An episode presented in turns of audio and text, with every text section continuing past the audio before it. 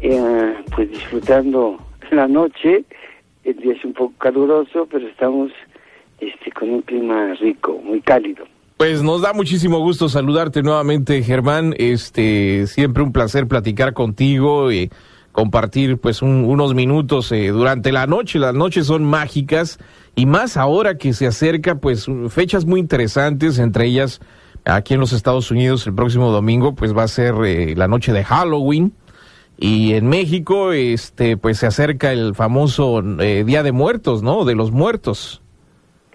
Sí, pues eh, vivimos este eh, esta tradición mm, que es de centurias, milenaria, en este entorno de la tierra que se sumerge con sus tradiciones, con sus mitos, con sus rituales, Víctor, y el Día de Muertos hoy está aquí con nosotros, con eso, ese halo, donde los muertos están con nosotros, donde los muertos los recordamos porque nunca se acaban de ir cuando uno los recuerda. Claro. Y les da, en este caso, pues, una bienvenida.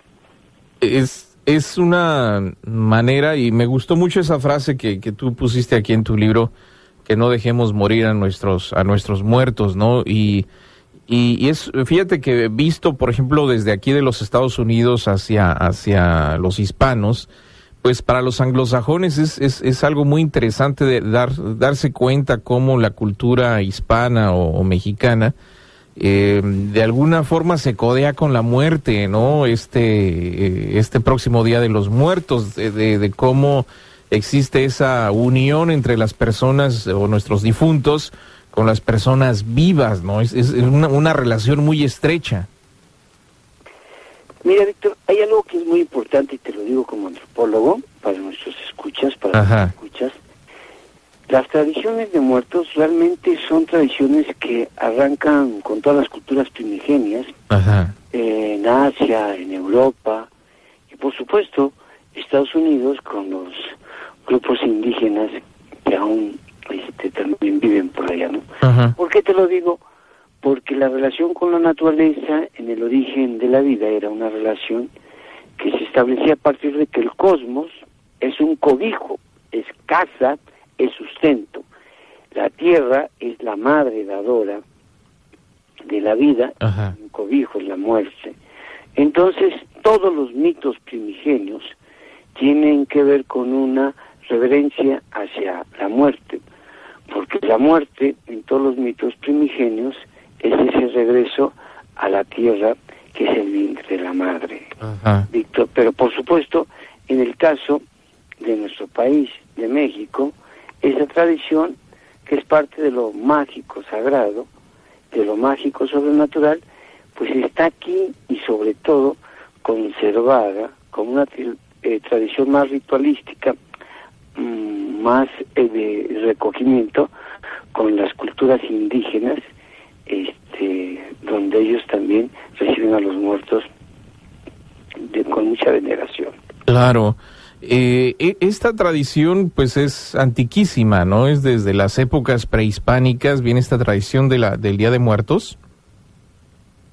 Eh, por supuesto, en el caso de, de la tradición de los muertos, Víctor, tiene que ver con, con fechas de del recogimiento de los frutos que brinda perdón, que brinda la tierra. Porque era época de cosecha el mes de agosto. Un ratito que charlábamos este antes de entrar a este en vivo que hablabas de los chinos no que también en agosto tienen una una celebración de este tipo.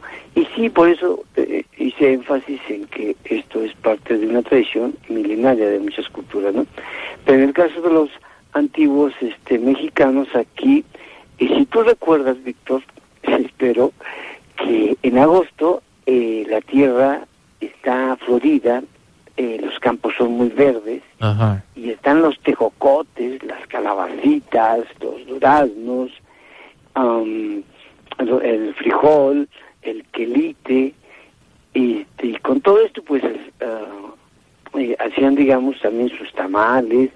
Entonces era una celebración para, para los muertos grandes que está ligada también con la celebración que se dio unos días con la muerte pequeña, la muerte de los nenes. En lengua náhuatl eh, la palabra nene.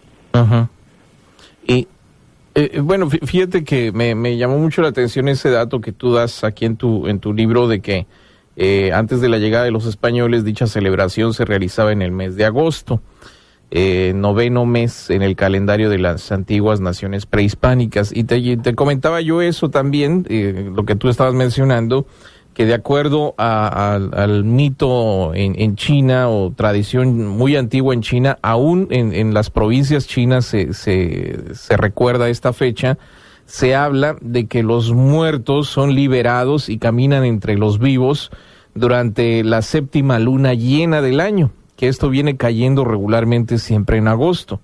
Entonces, eh, pero la tradición de ellos, te digo, es muy parecida porque ellos ponen una, una ofrenda a los muertos, pero afuera de su casa, o sea, dan comida, bebida, cigarros, lo que sea, lo ponen afuera de su casa para que los muertos no entren a molestar a, a, los vivos. Esa es la diferencia que hay eh, dentro de la tradición china y la prehispánica. Entonces ellos cierran sus casas, sus ventanas y no salen para evitar encontrarse con los muertos en esa noche que ellos salen, ¿no? Que es la séptima luna llena del año. y te digo, es una tradición muy parecida a la mexicana, nada más que pues eh, en vez de recibir a los muertos contentos, allá le cierran la puerta para que no entren a molestar, pero dejan la ofrenda fuera de la casa. Fíjate que en este caso, Víctor, podemos ver a las culturas indígenas, las naciones indígenas en nuestro país. Eh, tú, por ejemplo, ves los tarascos. Cuando uno va a Páscuaro, a la isla de Janitzio, ahí, por un lado está la ofrenda en casa, pero por otro lado también está la ofrenda en los panteones. Sí, hay misma parte del saumerio, este, las velas, también en los panteones se, se lleva comida, ¿no? Ajá. Entonces, este, esta celebración adquiere mm, algunas diferenciaciones, sobre todo en las, en las, en las culturas, este, en las naciones indígenas. Allá por Campeche, al panteón van y, sacan eh, los huesos, el cráneo de los viejos y lo limpian y, y eh, pues la osamenta los acompaña. Esto, para nuestros escuchas, para tus escuchas, es parte del ritual, de un ritual de veneración. No es una mirada para que la gente que nos está escuchando, Víctor, quede con los ojos desorbitados. Eso es parte de nuestra cultura, de nuestras tradiciones, de nuestro patrimonio cultural. Porque lo más importante de la relación con los muertos en esta celebración es que ellos están aquí, nos acompañan, porque esto si tú lo quieres mirar como mito, como metáfora, como poesía, porque lo más bello de nuestros muertos es que mientras los recordemos están vivos. Por eso, lo que tú decías, no hay que dejar morir a nuestros muertos.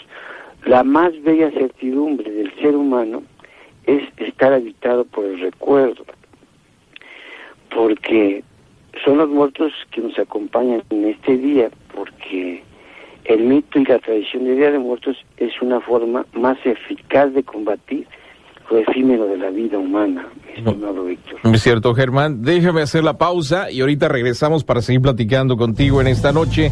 Germán Argueta está con nosotros vía telefónica desde la Ciudad de México en el programa de los desvelados aquí a través de Desvelado Network.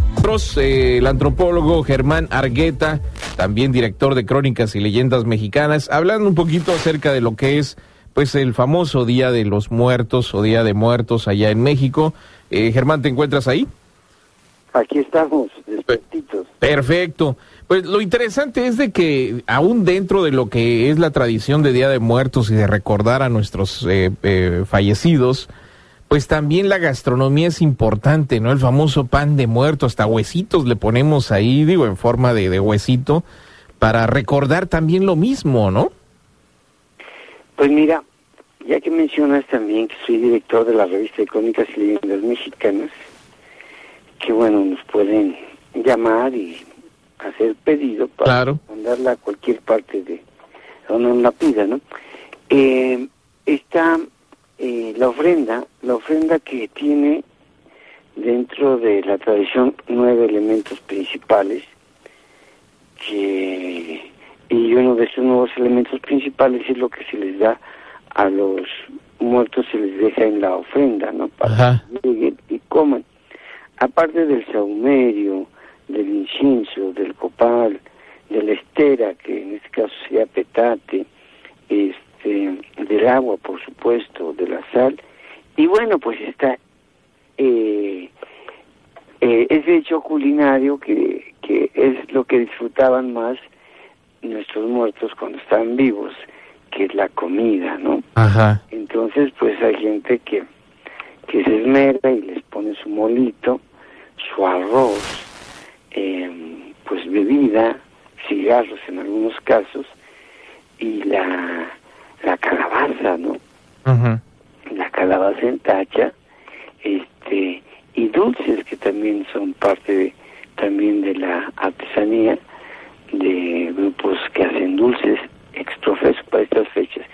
Y claro, por ejemplo, están los huesitos, este, que son, este, son figuras mm, hechas de pan y también las donas que representan el zompantli, que es este para nuestros escuchas el zompantli donde estaban las calaveras eh, eh, de los guerreros derrotados y que estaban ahí atravesadas. En este caso, bueno, también es una de las representaciones dentro de las muchas variaciones que hay en la tradición, ¿no? Que no es única, es muy importante decírselos, no es única porque, como lo decíamos hace ratito, en Campeche pues sacan los cráneos, ¿no?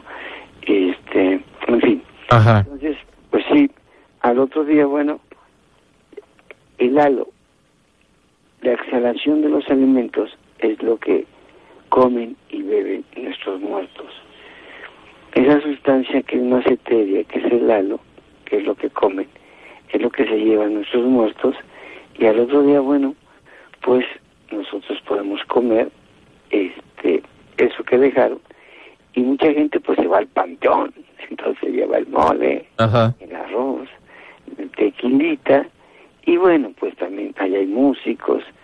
Entonces, bueno, pues es una pues finalmente es una veneración que tiene mucho de místico, pero también de festivo cuando se visita los panteones, ¿no? Porque se visita, se limpia la, la tumba. En muchos casos, bueno, se come, se come con ellos y se toca música, ¿no? Ajá. ¿Qué, qué hay de cierto, este, Germán, de que la comida pierde sabor? ya cuando comes lo que le habías dejado de ofrenda, pierde, pierde su color, su sabor, la, textura, o sea, es, es, diferente. Digamos, te puedo decir desde el punto de vista, por un lado científico, pero, prefiero el poético. A ver, a ver. Que además el, el patrimonio de lo imaginario, el patrimonio de Día de Muertos, que es patrimonio de la humanidad declarado por la UNESCO, Ajá. Eh, ese es el lado del mito y, y del poema, de la poesía.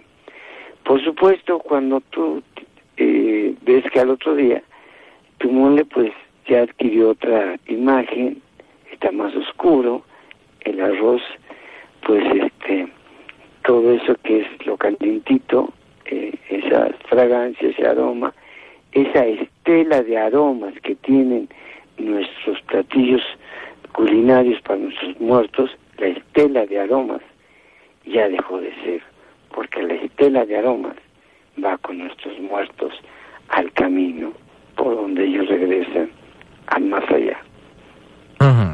Se llevan esa esencia entonces. Claro. Ajá. Y, bueno, pues es, es, la, es parte de la, de la tradición, ¿no? Es parte de, de esto. Eh, no sé, te digo, a veces uno pensaría, bueno, eh, hasta qué grado eh, hemos estado platicando estos días aquí con los desvelados y nos comentan que a veces muchas tradiciones extranjeras invaden, ¿no? Pero yo creo que esto es, esto es parte, digo, lógico de la globalización, del contacto que ya tenemos con otras culturas también. Pero eh, yo creo que la responsabilidad de mantener estas tradiciones, pues lógico es de, de uno mismo, ¿no? De poder mantener esta, eh, este recuerdo de nuestros muertos y, las cosas que se realizan, pues uno es el que tiene que reavivar todo esto, ¿no? Mira, Víctor, lo más importante y trascendental del ser humano es la memoria. Y cuando uno tiene memoria, está habitado por lo que son todas estas tradiciones que en esencia son la certidumbre nuestra un cimiento, un cimiento que bebe de la simiente, la simiente que es la sangre, que son los veneros, son los minerales eh, de la vida. En este caso, la simiente de un árbol, pues se bebe de los minerales de la tierra, ¿no? Entonces, esa simiente, eh, traspolándola para el cuerpo humano, eh, la simiente, pues son todas esas tradiciones que son, que es lo que nos alimenta así como los minerales a la tierra, pues también nuestras tradiciones nos alimentan. Un pueblo que tiene tradiciones, memoria, patrimonio cultural, es un pueblo que tiene certidumbre para vivir. Porque lo más triste es que cuando no hay tradiciones, la gente se muere con la convicción de que su muerte es una muerte total. En el caso de las tradiciones de los pueblos mesoamericanos con este Día de Muertos, pues es una tradición que nos da certidumbre para vivir y no solamente para vivir, Víctor, sino para amar. Esto es muy importante. Mm.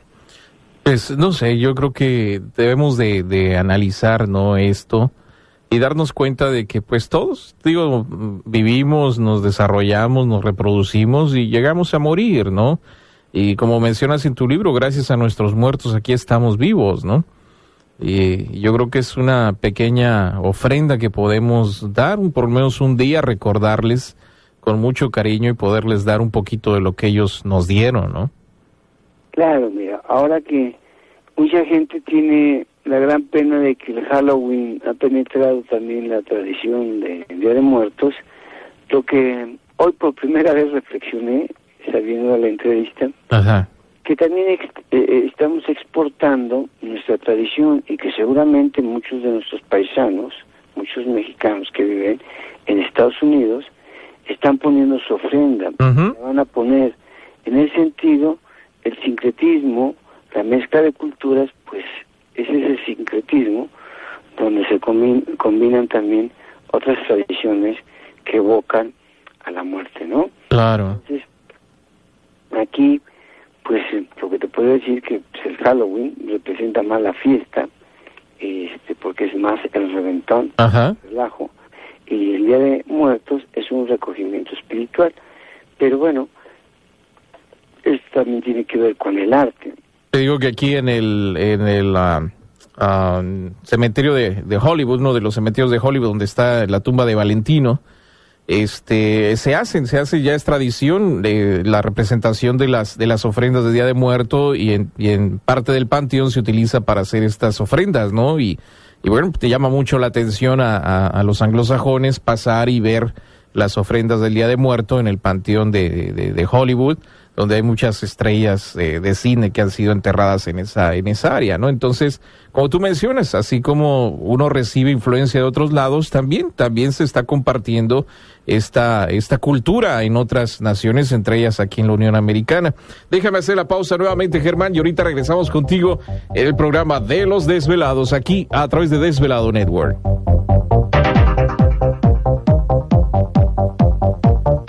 Los desvelados con Víctor Camacho regresan con más en cuestión de minutos. De México, autor de, de varios libros, sobre todo también director de la editorial Crónicas y Leyendas Mexicanas, antropólogo, cuentacuentos. Y bueno, está con nosotros Germán Argueta, vía telefónica desde la Ciudad de México. Germán, ¿te encuentras ahí? Aquí estamos, aquí estamos. Perfecto. Fíjate que eh, no, no sé, me imagino que se has investigado al respecto de la flor de cempasúchil, ¿no? La, la flor esta amarilla. Eh, eh, eh, no sé, ¿por qué se utiliza precisamente esa flor ya muy tradicional? Mira, hay veces que algunas cuestiones este, tienen que ver con, con una tradición y a veces también con una... Ajá. Perdón, me dio hipo. Tiene hipo, Germán, así que... También con la poesía. Ajá. El caso de la flor de cempasúchil, Ajá. que es una flor que guía a los muertos que nos que regresan. Ajá. Es una flor, es como una mirada del sol que guía, que orienta. Por eso mucha gente pone un camino con la flor de cempasúchil. Ajá. Y claro, que la flor de cempasúchil, así como la del pata de león, que es afelpada, roja, sí. son parte de nuestras flores que adornan el, altar, ¿no? Entonces, dámoslo como esa flor que, la gente pone el caminito para que lleguen sus muertos, ¿no? Ajá. Y, no, y es algo muy, muy tradicional, ¿no? El respirar y eh, cuando uno entra a los mercados y, uno respira el, el, olor de la flor muy tradicional, ¿no? Y, o sales de la Ciudad de México y a los pueblos alrededor, pues tú ves que está sembrado, ¿no? Con, con esta flor amarilla para venderlo eh, antes de Día de Muertos y durante el Día de Muertos. Entonces es algo, algo muy, muy tradicional, muy típico. Es el panteón, te vas al mercado, entonces hay saumerios, hay copalins, Ajá. y te vas a los panteones y son campos floridos, este. Sí, sí. Es... De ellas de nuestras tradiciones que los panteones es un campo florido donde se respira Ajá. esa relación amorosa con lo eterno, porque el amor a los muertos es una esa es esa realidad que viene del pasado, claro. que te decía como una posibilidad de renovarse y percibir lo eterno. No, y fíjate que es, es sumamente interesante, por ejemplo, mucha de nuestra gente pues eh, ha muerto de este lado de la frontera, ¿no? Eh, y que han llevado muy, muy en sí sus tradiciones, a pesar de no haber vivido tal vez mucho tiempo en México, pues el hecho de que hayas nacido en, en México, en Centroamérica, en otro país extranjero, eh, pues traes esas tradiciones a esta, a esta nación, ¿no? Y por ejemplo, yo recuerdo mucho a, mi abuela y mi abuelo que han fallecido, están enterrados eh, de, este lado. Este, y, bueno, pues uno trata de, de, poder seguir un poquito esa tradición por ellos también, ¿no? Porque uno sabe que a pesar de que pues ellos no, no vivieron ese tipo de tradiciones, pues sí, de alguna forma son parte de ellas, ¿no? Ahora que han fallecido. Pues eh, fíjate que cuando yo charlo y que tengo uno de mis cuentos que narro que se llama La casa de mis abuelos, Ajá. que viene en mi disco, yo lo que creo, Víctor, que cuando uno venera a sus viejos, ellos miran por nuestros ojos. Ajá. Ellos hablan también en nuestra voz, porque al recordarlos al darles voz, de pronto nosotros nos hacemos presentes, pero no solamente el Día de Muertos, sino con una tradición que tiene que ver con la, la palabra que se llena de memoria. Claro. Por eso cuando uno recuerda sus muertos, habla de ellos y entonces ellos miran por nuestros ojos, hablan por nuestra por nuestra boca. Pues yo creo que eso es lo, lo, bonito, ¿no? Porque muchos de nosotros sabemos que tal vez el día que vayamos a morir no, no vamos a estar en el lugar donde nos vio nacer, ¿no? Eh, tal vez no, no vayamos a ser enterrados allá. Claro, el objetivo y la finalidad de, de la gente grande es transmitir lo, lo que es su patrimonio cultural. Ajá. Porque el adulto cuando no transmite el patrimonio cultural que es su cimiento, en ese momento le está dando a los hijos como unas alas, pero para que no miren su memoria. Ajá. Por eso lo fundamental en esas tradiciones es compartir conocimiento y por supuesto, y se lo digo amigos que viven en Estados Unidos y bueno, los que viven también en México nos escuchen, usted, ustedes tienen que ser lectores de nuestras tradiciones. Aquel que lee vive muchas vidas. El que no lee solamente un, vive una. Y aquel que no recuerda a sus muertos se va quedando solo. Y la, y la soledad es un pedazo de muerte. Pues yo creo que es la, la muerte espiritual, la soledad. Es... Por eso, Víctor, yo como cronista, como antropólogo, como cuentero profesional, me encanta transmitir el patrimonio también que nos habita porque es mi, mi, lado fraternal, este, estético, artístico. Ajá. Y bueno, pues yo fascinado con mi carrera. Claro.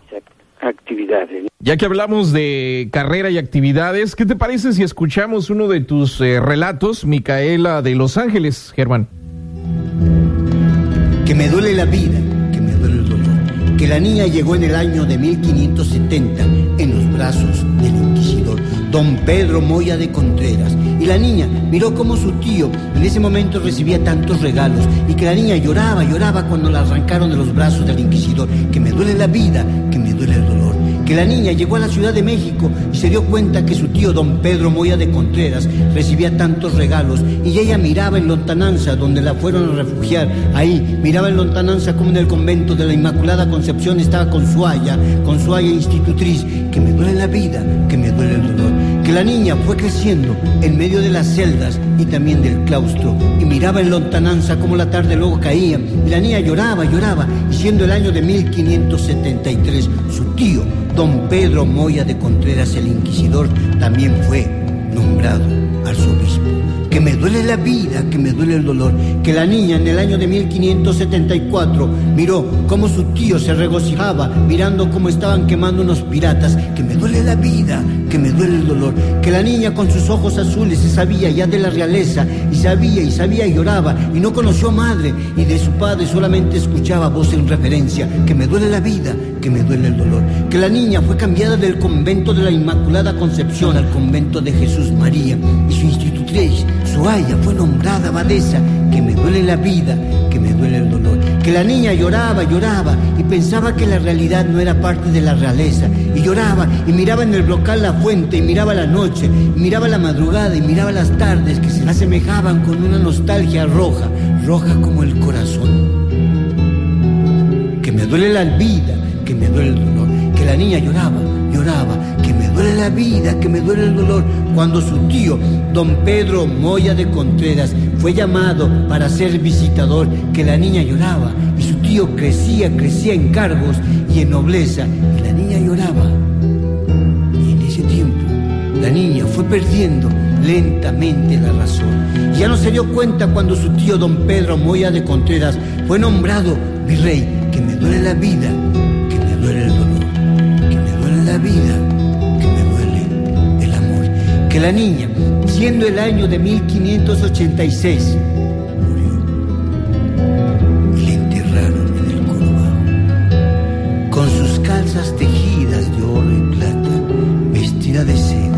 Que me duele la vida, que me duele el dolor que su tío don Pedro Moya de Contreras mandó llamar a cuanto médico pudo de aquí, de la Nueva España y de la España vieja,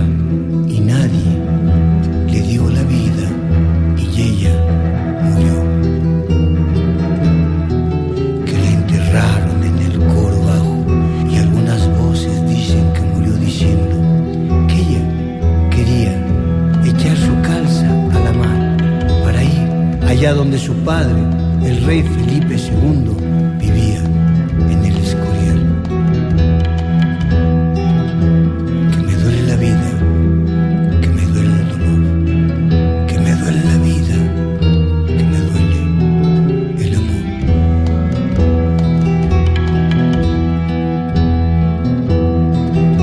Impresionante, Germán, realmente excelente el trabajo que realizas de dar a conocer todas las historias, todos estos relatos a, pues a toda la gente que desea conocer todo esto.